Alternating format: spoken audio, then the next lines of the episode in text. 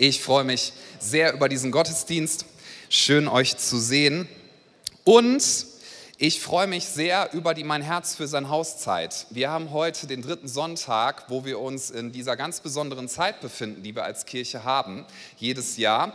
Und ich finde es total bewegend, dass wir diesen neuen DNA-Punkt, ja, sagen wir mal, veröffentlicht haben oder jetzt zusammen bewegen. Das ist ja viel, viel mehr als einfach nur ein Motivationsspruch, den wir mal so raushauen wollen, sondern es ist etwas, wo wir von ganzem Herzen glauben, dass das stimmt. Wir müssen nicht stehen bleiben, weil Jesus mit uns noch lange nicht fertig ist. Ja, Jesus hat mit uns Großes vor und das ist viel, viel, viel, viel mehr hängen noch 50 Feels dran, als einfach nur zu sagen, ach, du fühlst dich doof, ach, jetzt stehst du wieder auf, Chaka, ne? reiß dich mal zusammen und jetzt packen wir das schon irgendwie. Nein, wir glauben, dass derjenige und diejenige, der sich auf Jesus ausrichtet, immer wieder die Auferstehungskraft erleben kann. Das ist dieselbe Kraft, die Jesus aus dem Grab geholt hat und diese Kraft wirkt in seiner Kirche und das ist wirklich wahr und das ist für uns nicht nur, als würde man jetzt so einen Glückskeks aufmachen, da steht drin, hey, derselbe Geist, der Jesus von den Toten, ach, wie niedlich. Nein, das ist nicht niedlich, wir glauben, das ist die Realität.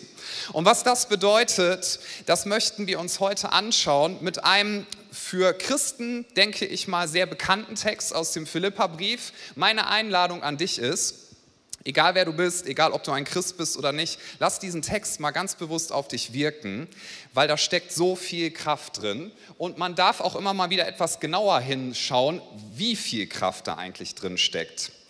Wir lesen aus Philippa Kapitel 3, erstmal die Verse 12 bis 14. Wir haben hier Paulus, der diesen Brief schreibt. Paulus sitzt im Gefängnis.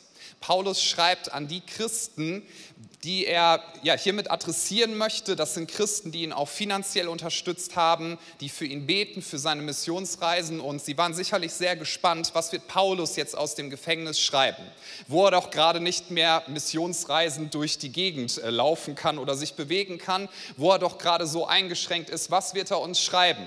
Und eines, was er schreibt, ist eben genau hier Philippa 3 ab Vers 12. Es ist also nicht etwa so, dass ich das alles schon erreicht hätte und schon am Ziel wäre. Aber ich setze alles daran, ans Ziel zu kommen und von diesen Dingen Besitz zu ergreifen, nachdem Jesus Christus von mir Besitz ergriffen hat. Geschwister, ich bilde mir nicht ein, das Ziel schon erreicht zu haben. Eins aber tue ich. Ich lasse das, was hinter mir liegt, sehr wichtiger Ausdruck hier, bewusst zurück, konzentriere mich völlig auf das, was vor mir liegt und laufe mit, laufe mit ganzer Kraft dem Ziel entgegen, um den Siegespreis zu bekommen. Den Preis, der in der Teilhabe an der himmlischen Welt besteht, zu der uns Gott durch Jesus Christus berufen hat. Ich finde, das ist ein sehr starker Text. Der hat mich in meinem Leben mit Jesus immer wieder ermutigt, wenn ich ihn gelesen habe. Und wir dürfen uns immer wieder daran erinnern, dass es hier nicht um irgendwelche Plattitüden geht. So nach dem Motto, ach, der arme Paulus, der sitzt jetzt im Gefängnis. Naja, wie kann man sich denn das irgendwie noch ein bisschen schönreden? Gut, indem man sich ein paar warme Gedanken macht. Ne? Indem man sagt, ja, irgendwann der mal eins im Himmel, da wird alles ganz toll. Eigentlich ist mein Leben ja voll doof und vorbei und ich kann nichts mehr machen. Und jetzt macht er sich hier ein paar nette, süße Gedanken. Ich darf uns daran erinnern und darauf hinweisen, es ist viel mehr als das. Paulus sagt, wenn du bis hierhin den Philipperbrief liest, also Kapitel 1, 2 und 3, zum Beispiel im ersten Kapitel, mein Lebensinhalt ist Jesus Christus und deswegen, alles, was hier passiert, solange es dazu dient, dass Menschen Jesus Christus kennenlernen, dann hat es sich gelohnt. Denn das ist viel, viel wertvoller, als dass ich gerade frei bin, auch wenn ich in einem Gefängnis sitze. Eigentlich möchte Paulus sagen, ich bin zwar nicht frei, aber ich bin frei. Ich sitze zwar physisch in einem Gefängnis, aber in mir drin habe ich eine Freude und eine Leidenschaft und eine Liebe von Jesus Christus, die ist unüberbietbar groß. Und egal was passiert, mein Lebensinhalt ist Christus. Er ist nicht ein Punkt in meinem Leben, er ist nicht ein wichtiger Bereich in meinem Leben, er ist mein Ein und alles. Ich liebe ihn so sehr und ich weiß eins, alle Dinge, die hier passieren, werden mir zum Besten dienen, ganz egal was passiert. Und als Hinweis, er schreibt kein einziges Mal in diesem Brief, bitte betet, dass ich hier rauskomme. Ich hätte das geschrieben, ganz ehrlich. Und zwar in jedem Kapitel, eingangs und am Ende. Und dann ein paar Sachen dazwischen. Guck nicht so fromm, hättest du wahrscheinlich auch.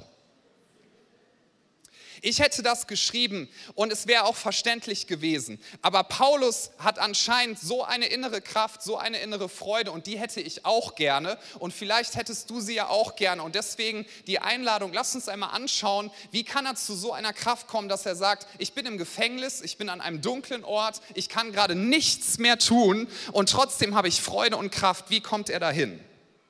Wir lesen ein paar Verse zuvor, also genau vor den Versen, die ich gerade gelesen habe, Philippa 3 ab Vers 5. Da zählt Paulus ein paar Dinge auf, die ihm damals einmal wichtig gewesen sind, wo er sein Leben drauf ausgerichtet hat.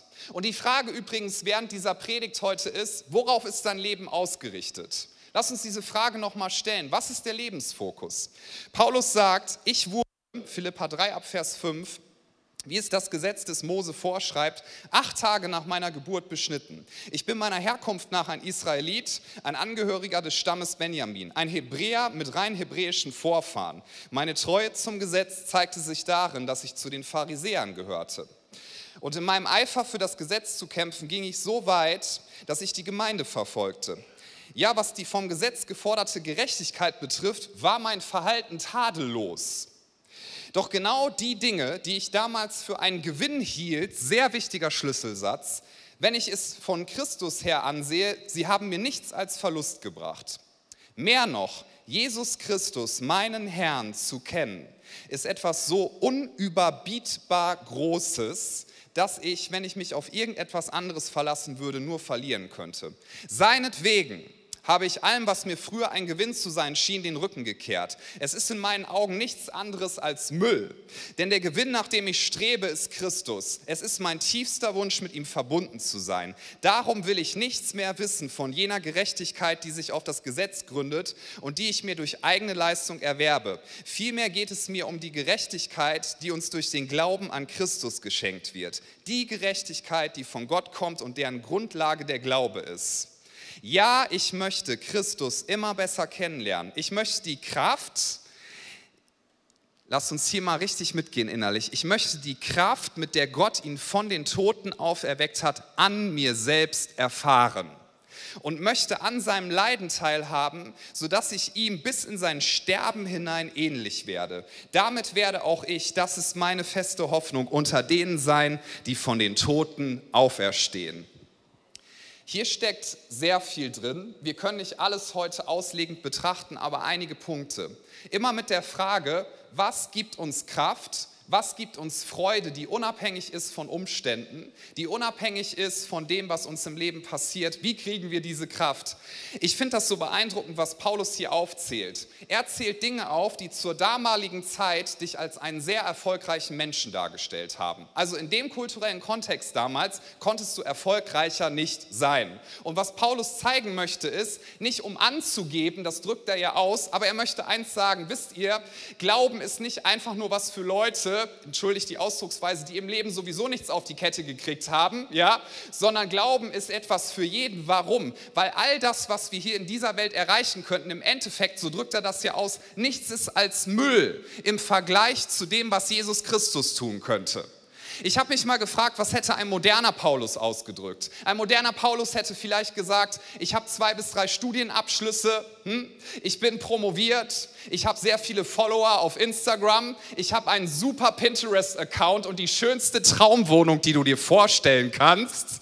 Genau, ich habe eine richtig, richtig coole Kirche am Puls der Zeit, da gucken Leute hin, das ist richtig super. Ich habe eine Traumfrau, ich habe wohlgeratene Kinder, sie sind total fotogen und Menschen schauen zu mir auf. Ich besitze drei Autos, die fahre ich meistens nicht, weil ich achte auch auf den Umweltschutz und ich besitze ein Lastenrad. Come on. Okay, ich will es jetzt nicht übertreiben. E-Mails bitte an norbert.chemesis. Scherz, Scherz, Scherz. ja, so, also ich will nur mal verdeutlichen, was er hier macht. Er sagt, ich habe alles im Leben erreicht, womit du irgendwie Status kriegen könntest. Und im Endeffekt habe ich eins gemerkt, das füllt mich nicht aus. Es gibt mir keine Freude, es gibt mir keine bleibende Hoffnung. Ich habe gemerkt, all das ist im Vergleich zur Schönheit von Jesus Christus nichts als Müll. Das ist das, wo Paulus seine Kraft herzieht und er sagt damit nicht, Karriere ist falsch. Er sagt nur, Karriere kann dich nicht ausfüllen. Er sagt nicht, Gesundheit ist falsch oder fit zu sein. Übrigens, Paulus wäre natürlich in heutigen Maßstäben auch durchtrainiert gewesen, habe ich noch vergessen, ja, und hätte an der richtigen Stelle Tattoos gehabt mit hebräischen, ja, jetzt kommen wir. Wow, wow, wow, wow. Und fit zu sein ist übrigens nichts Schlechtes und sich gut zu ernähren. Hier sitzt jemand, die ich jetzt nicht hervorhebe, sonst mag sie mich nicht mehr, doch würde sie trotzdem. Wir haben eine Ernährungsberaterin unter uns, ja. Ich habe heute Morgen Haferflocken gegessen. Ich weiß, es ist Superfood. Kommen wir zurück. Hätte Paulus auch alles gemacht ne?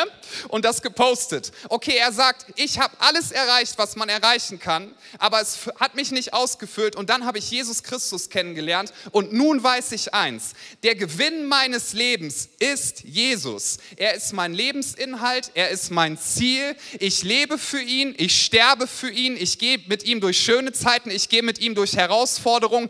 Ich kann viel haben oder man kann mir alles wegnehmen, aber eines möchte ich ich sagen, das ist das Statement von Paulus, ich lasse mich nicht von meinen Umständen manipulieren. Ich lasse mich nicht von Menschenmeinungen manipulieren. Ich lasse mich noch nicht mal von meinen Emotionen manipulieren, sondern ich bin vollkommen ausgerichtet auf Jesus Christus. Es kann sein, dass ich nach menschlichen Maßstäben erfolgreich sein werde und es kann sein, dass ich nach menschlichen Maßstäben versagen werde und nach menschlichen Maßstäben vielleicht viel zu früh sterbe. Aber eins weiß ich, das Eigentliche habe ich schon längst gefunden. Es ist jemand unüberbietbar Schönes und vor ihm beuge ich die Knie. Und deswegen, ich bin vielleicht im Gefängnis und bin nicht frei, aber ich bin frei. Nicht mal der Tod kann mir im Endeffekt etwas anhaben. Und ja, ich fühle mich vielleicht manchmal schlecht, aber Jesus ist mein Lebensinhalt und ich lasse mich nicht auf meine Umstände reduzieren.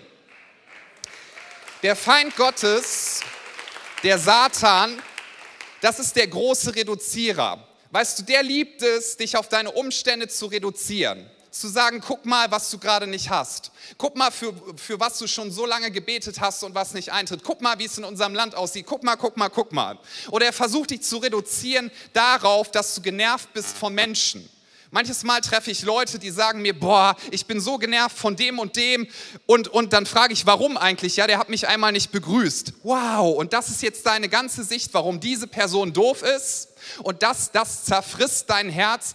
Ich finde es so beeindruckend an Paulus, dass egal was ihm passiert ist, Schiffbruch, Verrat, Schlangenbiss, der hat alles irgendwie durch. Er wurde gesteinigt, nachdem er einen Mann geheilt hatte. Also Jesus hat ihn geheilt durch ihn, ja. Er wurde gesteinigt und steht wieder auf und geht in der Kraft Gottes weiter. Und übrigens, das ist auch beispielhaft damit gemeint, er hat am Sterben und am Leiden von Jesus Anteil und damit auch an seiner Auferstehungskraft.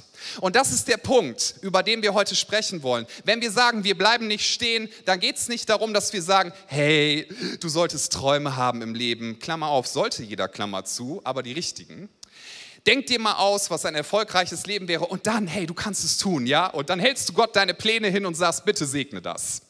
Nein, es geht darum, dass wir sagen, Jesus, ich glaube, du hast alles für mich gegeben. Ich liebe dich so sehr, so sehr. Du, du bist für mich in den Tod gegangen, du hast meine Schuld auf dich genommen. Ich vertraue dir mit meinem ganzen Leben. Und Jesus, was auch immer du mir sagst, ich werde es tun. Du bist mein Gott, mein König und mein Herr. Das beten wir nicht jeden Sonntag aus Spaß, sondern weil wir es von ganzem Herzen meinen und weil wir uns daran erinnern wollen.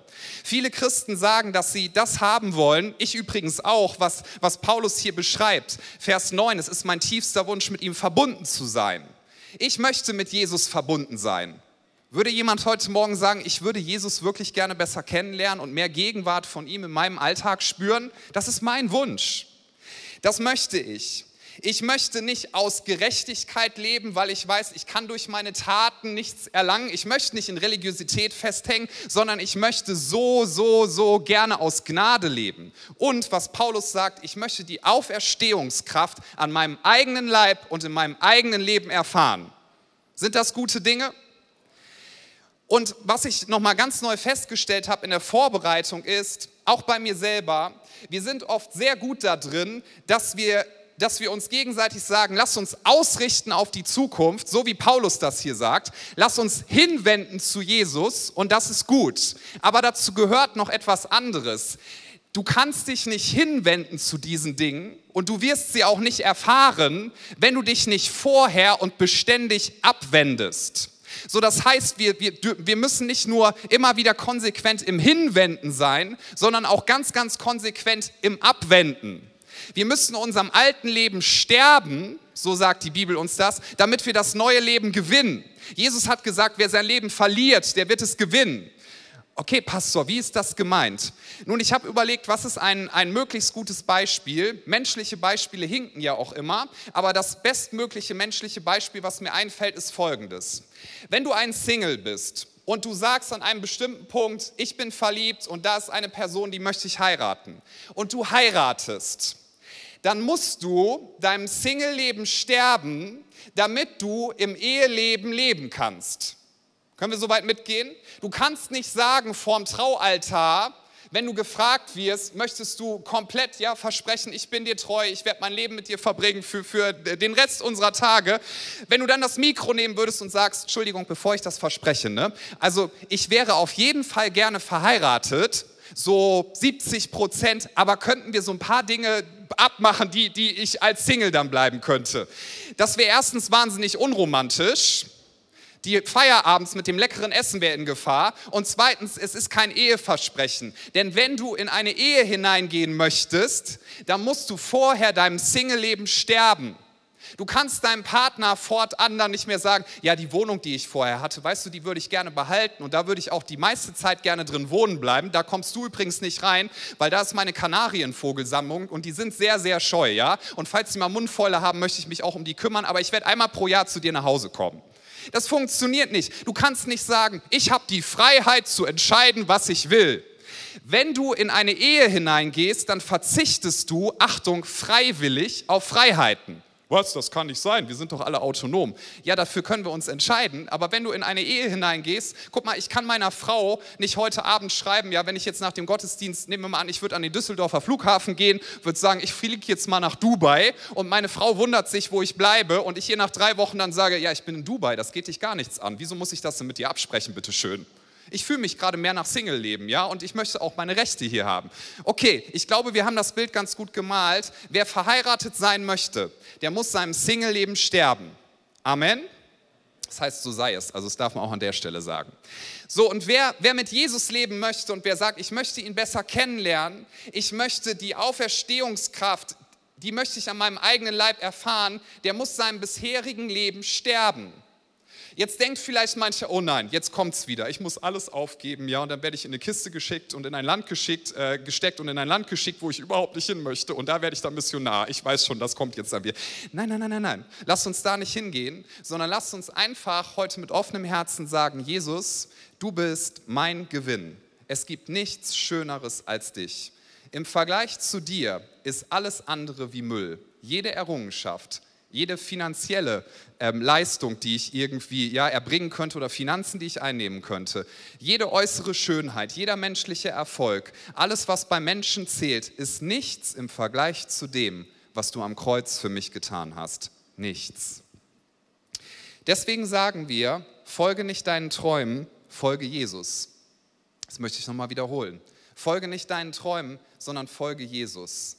Wer verstanden hat, wie schön Jesus ist, wie groß er ist, wie herrlich er ist, wer das auf sich wirken lässt. Deswegen ist das Wichtige, was wir brauchen, Liebe, die unser Herz erfüllt. Wer in Jesus verliebt ist, wer sich öffnet für sein Wirken, der wird feststellen, Jesus, du bist für mich in den Tod gegangen, du bist auferstanden von den Toten, ich bin sicher in dir. Und deswegen, ich möchte gar nichts anderes, als dir zu dienen, und zwar mit meinem ganzen Leben. Darf ich uns basierend auf diesem Text ein bisschen herausfordern heute Morgen? Ist das okay? Einer hat genickt, einer lächelt, das ist gut, dann nehme ich das mal so. Online hat auch jemand den Daumen hoch gemacht. Es bedeutet, dass wir sagen, Jesus, mein bisheriges Leben, was mir wichtig war, das lege ich dir hin, du darfst alles haben, ich wende mich davon ab und meine Frage ist von heute an, was möchtest du mit meinem Leben tun? Und Warum ist das so herausfordernd? Es fühlt sich zunächst einmal an wie ein Tod, oder? Weil was uns unsere Umgebung sagt, so bin ich auch aufgewachsen, ist folgende Prägung. Du bist frei und du entscheidest, was du willst. Und da solltest du dir von niemandem reinreden lassen. Okay, bleibt ein bisschen bei mir. Jetzt wird es ganz still hier. wir haben Rechte oder wir sagen, wir haben Rechte. Und das stimmt auch irgendwie, aber im biblischen Sinne, wenn wir unser Leben Jesus geben, dann geben wir ihm das Recht, auch Herr über unserem Leben zu sein. Und das machen wir nicht, weil wir sagen, oh gut, ist ja auch voll doof, in die Hölle zu kommen, na gut, dann ist er halt mal Herr über meinem Leben. Nein, das machen wir, weil wir verstanden haben, wie sehr er uns liebt und weil er sein Leben für uns gegeben hat. Und aus Dankbarkeit heraus sagen wir, Jesus, ich gebe dir alles hin. Ich spreche mal von mir, ich bin das nochmal so durchgegangen, gedacht, ich, ich denke so oft, ich habe ein Recht darauf, gesund zu sein. Nein, ich habe kein Recht darauf, denn kann, ich kann es nicht beeinflussen, ich kann es auch nicht kontrollieren. Wenn ich gesund bin und wenn du gesund bist, es ist ein Vorrecht. Es ist ein Vorrecht. Menschen sagen, ich habe ein Recht darauf, verheiratet zu sein. Hey, das ist kein Recht, was du hast, es ist ein Vorrecht. Es ist ein Vorrecht. Ich habe ein Recht darauf, dass ich die Leistung kriege, diese, jene, bababababababam. Nein, es ist kein Recht, was wir haben, es ist ein Vorrecht. Ich habe ein Recht darauf, 80 Jahre alt zu werden. Und wenn das nicht passiert, dann bin ich sauer und frustriert. Hey, das ist kein Recht, was du hast, es ist ein Vorrecht. Warum? Weil du dir dein Leben nicht selber gegeben hast. Ich habe ein Recht darauf, dass Menschen mich anerkennen. Und ich bin ein Anerkennungsgeber-Freak. Ich gebe gerne Anerkennung an Leute. Gar kein Problem, lass uns Leute so viel wertschätzen, wie wir nur irgendwie können. Doch wenn das mal nicht passiert, bin ich oft schockiert, wie schnell Christen dann sagen, ich wurde nicht gewertschätzt. Und dann hat mich noch jemand verletzt, ein sogenannter Christ. Entschuldigung, ich will es jetzt wieder nicht ausmalen, ja, aber ich habe ein Recht darauf, wertgeschätzt zu werden. Hey, ich dachte, der größte Preis in deinem Leben ist Jesus, oder?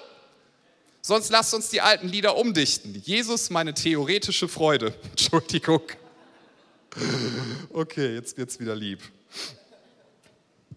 Was ist, das ist die Frage dabei, was ist die, was, was, wer ist der Mittelpunkt und das Ziel und der Hauptgewinn deines Lebens?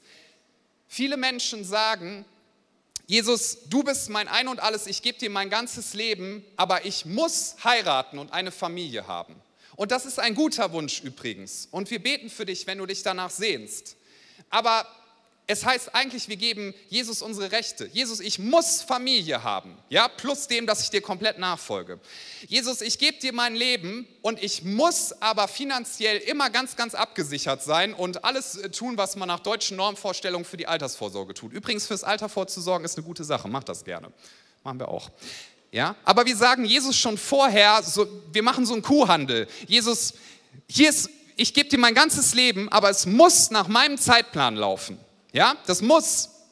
Und in diesem Augenblick geht Kraft weg. Warum? Weil wir eben nicht uns komplett abwenden vom vorherigen, von unseren Wünschen, von unseren Ambitionen, von allem und nicht sagen, hey Jesus, dir gehört mein ganzes Leben. Ein Gleichnis, was Jesus erzählt hat, das ist in einem Vers zusammengefasst, deswegen lese ich uns das noch, das wird nicht auf der Präsentation sein. Das steht in Matthäus 13, Vers 44. Das gibt es so schön wieder, worüber Paulus hier auch spricht. Wiederum gleicht das Reich der Himmel einem verborgenen Schatz im Acker, den ein Mensch fand und verbarg. Und vor Freude darüber geht er hin und verkauft alles, was er hat und kauft jenen Acker. Das ist super zusammengefasst in einem Vers, einem Gleichnis, was Jesus erzählt hat. Und genau das sehen wir hier am Leben von Paulus. Ein Mann geht auf einen Acker, der ihm nicht gehört. Er, er findet einen Schatz. Vielleicht sieht er beim Graben, warum auch immer er da gegraben hat, weiß ich nicht, ja. Aber er, er sieht dort diesen Schatz. Und dieser Schatz ist so schön, dass er sich denkt, den will ich haben. Der ist mir alles wert. Er schüttet den Schatz also wieder zu, weil er sich denkt, ja, sonst kommt noch jemand anders drauf, den Acker zu kaufen. Und denkt sich, okay, ich suche den Besitzer, irgendwo ist da ein Schild, ruft er den an sucht den Besitzer und der Besitzer sagt ihm einen Preis und der Mann weiß eins ganz genau. Alle Dinge, die ich in meinem Leben habe, die mir vorher wichtig waren, die müsste ich verkaufen, um jeden Schatz zu bekommen. Und er sagt, aber dieser Schatz ist so wertvoll, deswegen bin ich bereit, mein Haus zu verkaufen, mein Boot zu verkaufen, die schöne Heinz Ketchup Flasche, die ich schon seit drei Jahren im Kühlschrank stehen habe. Ich verkaufe alles, was ich habe, nur um diesen Schatz zu gewinnen, weil er so schön ist weil er so schön ist. Hier wird nicht gesagt, dass dieser Mann denkt, oh, da ist so ein hässlicher Acker und naja gut, und jetzt wird von mir erwartet, dass ich den kaufe. Ja, und jetzt hat man das mir in der Predigt nochmal gesagt, ich soll den Acker kaufen. Na gut, wer will schon in die Hölle kommen, dann gebe ich halt alles weg und, und so. Das ist überhaupt nicht die Glaubensgrundlage, die wir haben. Darf ich das nochmal wiederholen? Das ist nicht die Glaubensgrundlage, die wir haben, sondern die Glaubensgrundlage, die wir haben, ist, wir entdecken Jesus als Schatz, seine Liebe, dass er bereit war, alles zu geben. Und das füllt unser Herz so aus, dass wir sagen, egal was du mir sagst, ich weiß, es ist viel, viel, viel, viel schöner als alles andere, was ich auf dieser Welt jemals erlangen könnte. Und deswegen wende ich mich davon ab und ich wende mich zu dir hin, weil du bist der eigentliche Preis. Und das, was in Ewigkeit zählt, das Königreich Gottes, Gottes, da will ich mein ganzes Leben rein investieren. Dafür möchte ich alles geben. Und dir möchte ich vertrauen, Jesus, dass du es gut machen wirst. Und übrigens, Jesus wird dich segnen, immer wieder, mit guten Beziehungen. Er wird dich sicherlich auch materiell segnen. Er wird dich hoffentlich mit Gesundheit segnen. Aber wenn das mal nicht passiert, dann brich nicht innerlich komplett zusammen, auch wenn es emotional schwierig ist, sondern lass dich stärken, bleib nicht stehen, so wie Paulus das hier sagt. Ich weiß, Jesus lebt und seine Auferstehungskraft, die wird an meinem Körper wirken und in meinem Leben. Epheser 3, Vers 20. Dem aber, der weit über die Maßen mehr zu tun vermag, als wir bitten oder erdenken könnten, gemäß der Kraft, die in uns wirkt, ihm sei die Ehre von Generation zu Generation. Amen. In Jeremia 17, Vers 9 steht, überaus trügerisch ist das Herz und bösartig. Wer kann es ergründen? Hier geht es um das Herz des Menschen. Wir sind manches Mal ja schnell dabei, dass wir sagen, folge deinen Träumen, folge deinen Emotionen. Und als dein Pastor möchte ich dir ganz liebevoll sagen, bitte tu es nicht. Warum? Weil die Bibel uns sagt, dass das, was wir heute denken und empfinden, morgen schon wieder etwas ganz anderes sein kann. Das, was wir denken, was richtig ist, das kommt und geht, aber das Wort Gottes bleibt. Das, was unsere Umgebung uns sagt, was gut und richtig ist, das kommt und geht, aber das Wort Gottes bleibt. Es ist ewig und in ihm sind wir sicher. Lass uns unser Herz immer wieder auf Jesus ausrichten, ihn suchen von ganzem Herzen. Und lasst mich Folgendes abrundend sagen. Es geht nicht darum, und das sollte bitte auch nicht dein Ansatzpunkt sein, dass du denkst, ach so, jetzt schimpft Gott mich heute mal wieder vom Himmel an und ich darf nichts genießen. Nein, nein, nein, nein, nein. Es geht darum, dass du nochmal entdeckst, und das ist der Ausgangspunkt von allem, wie schön dieser Schatz ist. Und dass du dann dich entscheidest, möchte ich diesen Schatz haben. Ich glaube, mancher Christ hat vergessen, wie schön dieser Schatz ist und er guckt sich nur den Acker an, ja, und denkt sich, boah, dieser olle Acker und oh ja, jede Woche in die Kirche gehen und jetzt sagen die mir auch noch, ich soll mitarbeiten und so. Lass uns das mal alles beiseite lassen. Das sind alles Formen und das sind wichtige Formen mit Sicherheit. Zuallererst geht es darum, dass die Liebe von Jesus Christus dein Herz erfüllt dass, die, dass du ihn täglich besser kennenlernst, dass du, dass du sagst, mein ganzes Leben, egal was du tun möchtest, ich gebe es dir. Und solange ich atme, solange ich hier bin, werde ich leben zu deiner Ehre. Solange ich atme, so, solange ich hier bin, möchte ich, dass andere Menschen um mich herum aufblühen können, weil sie dieselbe Kraft erfahren. Und es ist dieselbe Kraft, die Jesus Christus von den Toten aus dem Grab auferweckt hat. Diese Kraft, danach sehnen wir uns. Wir sehen uns danach, dass wir Jesus besser kennenlernen. Und auch als Kirche, als ganze Credo-Kirche, wir möchten nicht stehen bleiben. Und das bedeutet aber für uns immer wieder zuallererst, geht zu Jesus und lasst uns Jesus suchen in seiner ganzen Schönheit. Denn wenn du Jesus siehst, wie er wirklich ist, wenn Jesus seine ganze Güte, seine ganze Gnade, seine ganze Barmherzigkeit in dein Herz ausschüttet, das ist etwas, was mich immer wieder auf die Knie bringt. Und zwar nicht, weil ich denke, ich muss auf die Knie, sonst ist Gott sauer. Das habe ich noch nie gedacht übrigens. Ich habe äh, immer wieder diese Erlebnisse, wo ich denke, Jesus, egal was passiert, egal wie ich vielleicht gerade am Zetern und am Meckern bin über das, was im Leben gerade passiert oder in unserem Land oder auf dem Globus, du bist doch immer noch der Herr und du stehst über allem und du hast nie die Kontrolle verloren. Und einen Zuspruch möchte ich dir noch geben. Dein Leben wird nicht von Umständen bestimmt, und dein Leben wird auch nicht vom Teufel bestimmt. Dein Leben, wenn du in Christus bist, wird von ihm bestimmt und zwar von ihm allein. Gott weiß ganz genau, was er tut und er hat nie die Kontrolle verloren. Und du denkst vielleicht aber, ich habe gerade Krankheit in meinem Leben, du denkst, ich habe unerfüllte Wünsche. Das mag alles sein. Und ich darf dir sagen, Jesus trauert mit den Trauernden. Jesus ist die empathischste Person, die es überhaupt im Universum gibt. Jesus ist bei dir, er hat all das erlebt. Aber er sagt, darf ich dein Herz verändern? Darf ich dich verändern von innen nach außen? Darf ich dir begegnen? Darf ich dir meine Liebe zeigen? darf meine Liebe, die die größte Kraft im Universum ist, dein Herz füllen. Denn nur in dem Maß, wie wir uns für diese Liebe öffnen, kann sie ihre ganze Kraft entfalten.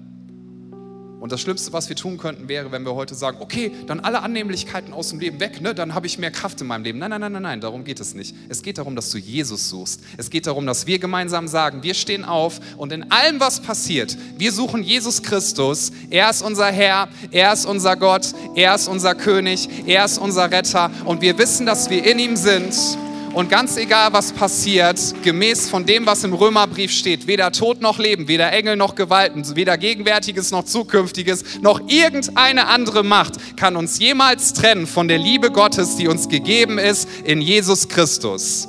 Darf ich uns einladen, dass wir gemeinsam aufstehen?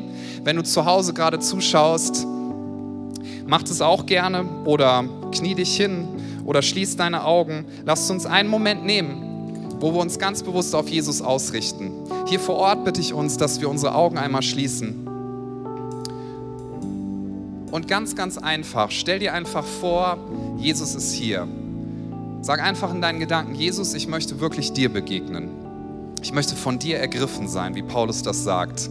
Mein Herz soll nicht ergriffen sein von Sorgen, sondern von Jesus Christus. Mein Herz soll nicht ergriffen sein von Wut, Verzweiflung, sondern von Jesus Christus. Mein Herz soll nicht ergriffen sein von Bitterkeit oder Angst, sondern von Jesus Christus. Und wenn dein Herz ergriffen ist von ihm, dann kannst du dich ausrichten auf das, was vor dir liegt und mit voller Kraft dem Ziel entgegenlaufen, auf den Siegespreis zu, den Jesus schon längst für dich gewonnen hat. Und während wir unsere Augen geschlossen haben, möchte ich die Frage stellen, gibt es jemanden hier vor Ort und gibt es jemanden, der online mit dabei ist, der heute sagt, in diesem Moment, ich möchte mein Leben, mein bisheriges Leben hinter mir lassen und ich gebe mein ganzes Leben Jesus Christus. Jesus soll der Lebensinhalt sein, auf den ich alles ausrichte.